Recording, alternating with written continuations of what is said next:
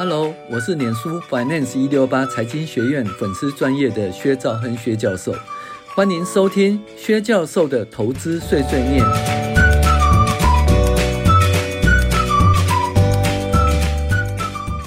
各位网友，大家好，我是薛兆亨薛教授，欢迎大家订阅薛教授的投资碎碎念。然后，二零二四年第三周美股回顾重要经济指标分析。前言。本周是二零二四年的第三周，整体的经济数字还是很亮丽哦。因而三月份的降息几率下滑喽，而且所以十年期的公债殖利率回到了四点一个 percent 以上。然而，股市并未因之下滑，为什么呢？我们不是讲说十年期公债殖利率呢，就是无风险利率啊。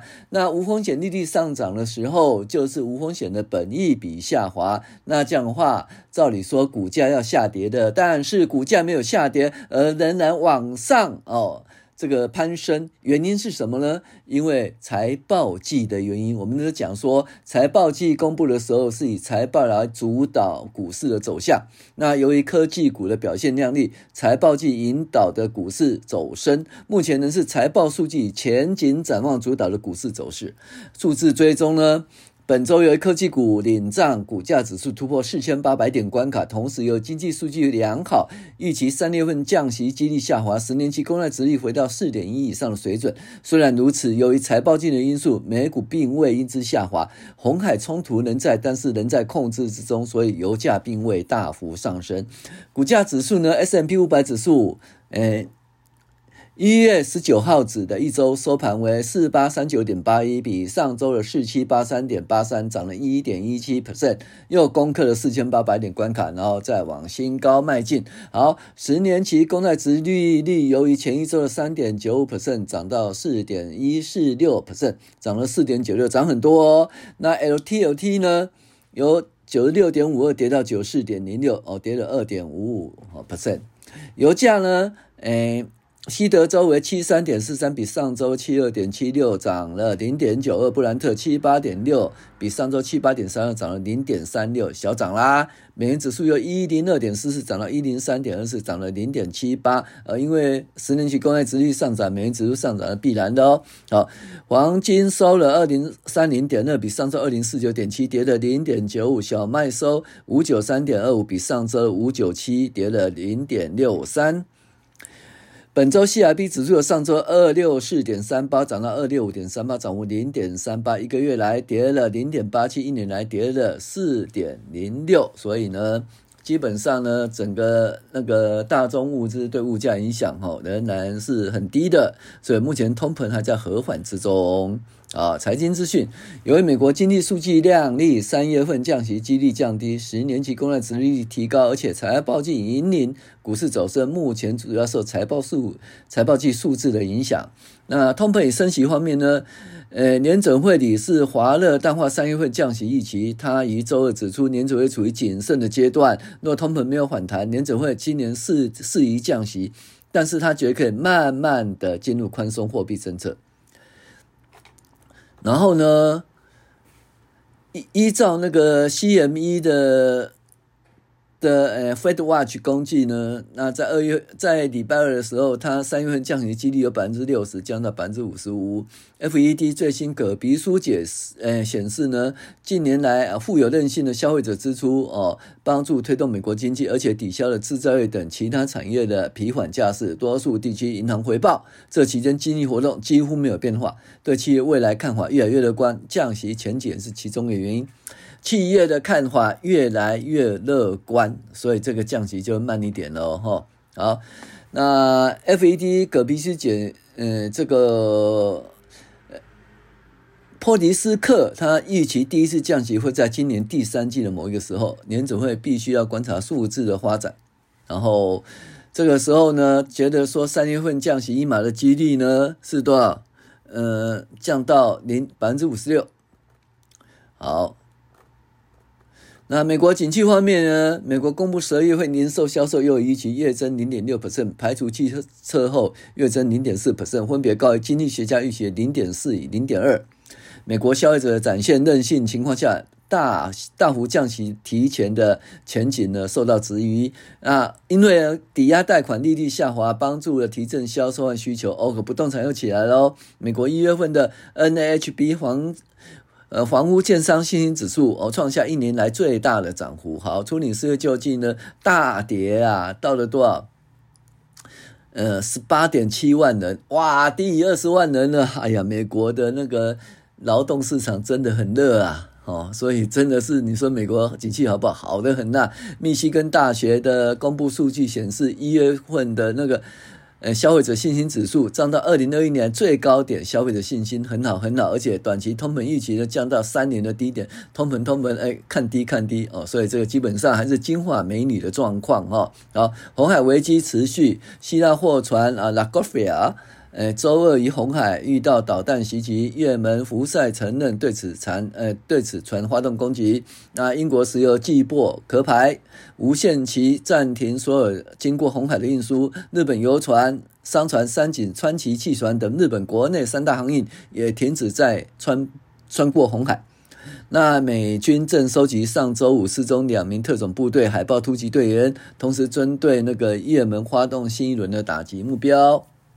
红海危机持续呢，美国总统拜登宣称，哦，胡塞武装对红海商船攻击不断，美军会将其哦展开新一波的攻击。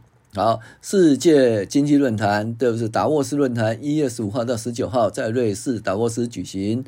桥水基金联席投资总监呢，Greg Johnson 在会时说，金融市场对联准会降息哦。同时忽略美中两国关系再度紧张的可能性，特别是十一月总统大选后，情况将会出现变变化。那纳斯达克呢？执行长呢？呃，Friedman 认为美联储应该警惕过早降息哦，所以他们就说不要过早降息就对了。好，呃，这个一月十五号的时候呢，摩根大通执行长戴蒙呢对今明美国。呃，今明美国经济表现保持审慎态度，主要是考量俄乌战争、以哈战争、红海危机及量化紧缩。好，那资金流入美股，美银那呃，依照那个 EPFR Global 的数据显示，一月七号指的一周内有四十三亿美元资金呢，呃，进入美国。那美科技股呢，若是八月份以来哈，最大两周资金流入流入四十亿美元，所以呢。四十三四十三亿美元，有四十亿美元流入科技股，所以美国科技股大涨是这个原因的哈。其他中国政府正考虑推出一三九零亿美元特别债券哈，实施更多刺激呃刺激措施，呃实现全年经济成长的目标。美国参众两院通过一项短期支出方案，避免本周陷入呃政府关门危机哦，所以一直延一直一直延，反正美国不会关门就对了。好。市况及个股财报。那本周，苹果、台积电、辉达、微软及脸书带领的股价上升，特斯拉破音持续下滑，金融股喜忧参半，使得 S M P 五百重新冲上四千八百点关卡。Apple 呢，它基本上那个 Apple Watch 的话，就是有血氧侦测功能呢，即再度呢被呃被人家禁售哈，还是。然后再来是金能代工厂台积电呢，涨了九点七九 percent 到每股一一三点零三，折一折加利到二一点三九，换算七一三点七八。台积电预告营收成长至少百分之二十以上，营收看俏，有信心毛利率保在五三以上。那 Bruce Lu 呢？高盛分析师报告说，我们看好台积电，因为我们认为其坚实的技术领导地位和执行力，比起同行更能抓住产业的长期结构成长，特别在五 G 或者人工智慧方面。那因此呢，其他半导体股呢，辉达、NVIDIA、AMD 和美光啊，随之走高超过百分之一。Apple 呢，再度走升三点二六，基本上。大家认为它的那个 Vision Pro 会卖得很好，而且出货会越来越慢。那虽然它的那个那个 Apple Watch 哦，目前没有血氧检测功能哈。好，那隔天呢，台积电呢又再涨了零点一点零四呢，到了一一四点二美元，折价率达到十四点六六九，换算一百七十一点九八。目前台积电是多少钱呢？呃，六百多块哈。所以会不会突破前高哦？就是六百八十几块呢？我们看哦，其实这种趋势是很有可能的哈。苹果收红一点五五，到了一九一点五六哦，基本上认为说这个 Vision Pro 呢，预计订单最早交付日期延后了，表示说很热卖的意思。特斯拉下跌，已经连续好多个好多周下跌了哈。那基本上呢，中国 Model 3跟 Model Y 采取降价行动后，这家诶电动车巨头在欧洲也调降 Model Y 的售价，降幅从百分之四到百分之八。那与去年十月相比，特斯拉已经将 Model 3调降百分之六，Model Y 调降百分之十一。比亚迪计划增资一百四十亿美元哦，开发智慧汽车功能，但是诶 ADR 仍然跌了三点二三 percent。好。然后呢，特斯拉收又再收低一点七 percent 到二一点八八，因为呢，呃，特斯拉调降呃中国电动车价格后，决定下砍欧洲在内的欧洲售价，使分析师看好今年看坏今年的需求。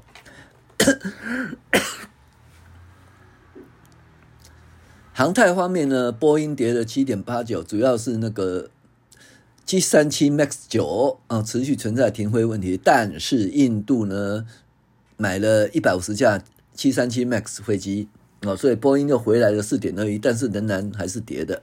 微软跟脸书他们，微软扬升一点二，它基本上呢，它 OpenAI 呢，它努力啊，这个投资数十亿元打造一个人工智慧的晶片工厂哦，它的目标是利用这些资金建立一个制造半导体的工厂网络。好，那 Meta Meta 走高一点九五至每股三八三点四五啦。那 Meta 董事长呢，主博客呢，他宣布 Meta 要斥资数十亿美元呢，哎，辉达的 AI 芯片又是 AI AI 哈。好，金融股华尔街季报哦，这个高盛走升零点七一。第四季获利增了五十一，达到二十点一元啊，相当不错哈。那摩根斯丹利呢，财报不行，一次性费用五点三五亿影响，那重创，就股价下跌四点一六。那再来呢，美国银行跟花旗银行也下跌。那其他 Uber 的话上涨零点七一，它要关闭三年前斥资超过十亿美元收购酒精配送业务，就不再配送酒精了哈。那赫兹呢，股票。平等深造增持，那股价飙升七点五四。好，再来是 Humana 啊，跌了七点九九，这是个医疗股，医疗成本进一步增加哈，而下调的二零二三年每股纯利预预期啦。那同样的，所以呢，联合健康集团呐，Elevance Health 还有 CVS Health 都下跌。梅西百货下跌一点六七啦，梅西百货要裁员三点五 percent，关闭五家门市。好，最后我们讲到那个重要经济指标，本周主要的经济指标数字相当不错，零售销售强劲，不动产前景看好，初领失业救济人数再创波段低点，消费者信心指数上扬，通膨预期趋缓，这是一个金发美女的经济环境中啊。十一月份零售销售月增零点六，预期零点四，前值零点三，工业生产月增零点一，预期负的零点一，前值零。生产能利用七十八点六，预期七八点六，前值七八点六，产能没错。然后不动产部分 NHB 建商信心指数从四十四，前期是三十六。初领初领失业救济一百呃十八点七万，前期是二十点三万啊，相当不错咯。仅就是那个就业市场啊，相当热络。那密西根大学一月份消费者信心指数七十八点八，预期七十，前值六九点七，哇，消费者信心大增，而且对通膨预期是二点九，前值是三点一啊，跌到二点九了哈。那五年的通膨是二点八哦，前值是二点九，所以对通膨预期下跌，然后对消费者信心提高，整整个整体而言呢，美国的那个经济的数字相当不错。那目前还是在财报季，所以基本上就注意美国的财报的数字哈。财报数字跟预期前景的好坏，引导美国哦的的股市的呃相关的走势，同时会引导台湾的相对的股市。比如说，哎，美国如果什么东西啊，如果哎太阳能板涨的话或跌的话，那台湾太阳能板或涨或涨或跌。那美国的被动元件啊，如果涨或跌的话，台湾的被动元件或涨或跌哈。那基本上就是有相相对的关系，所以这个部分大家要去注意一下。我是薛兆恩薛教授，谢谢您的收听，我们下周再见。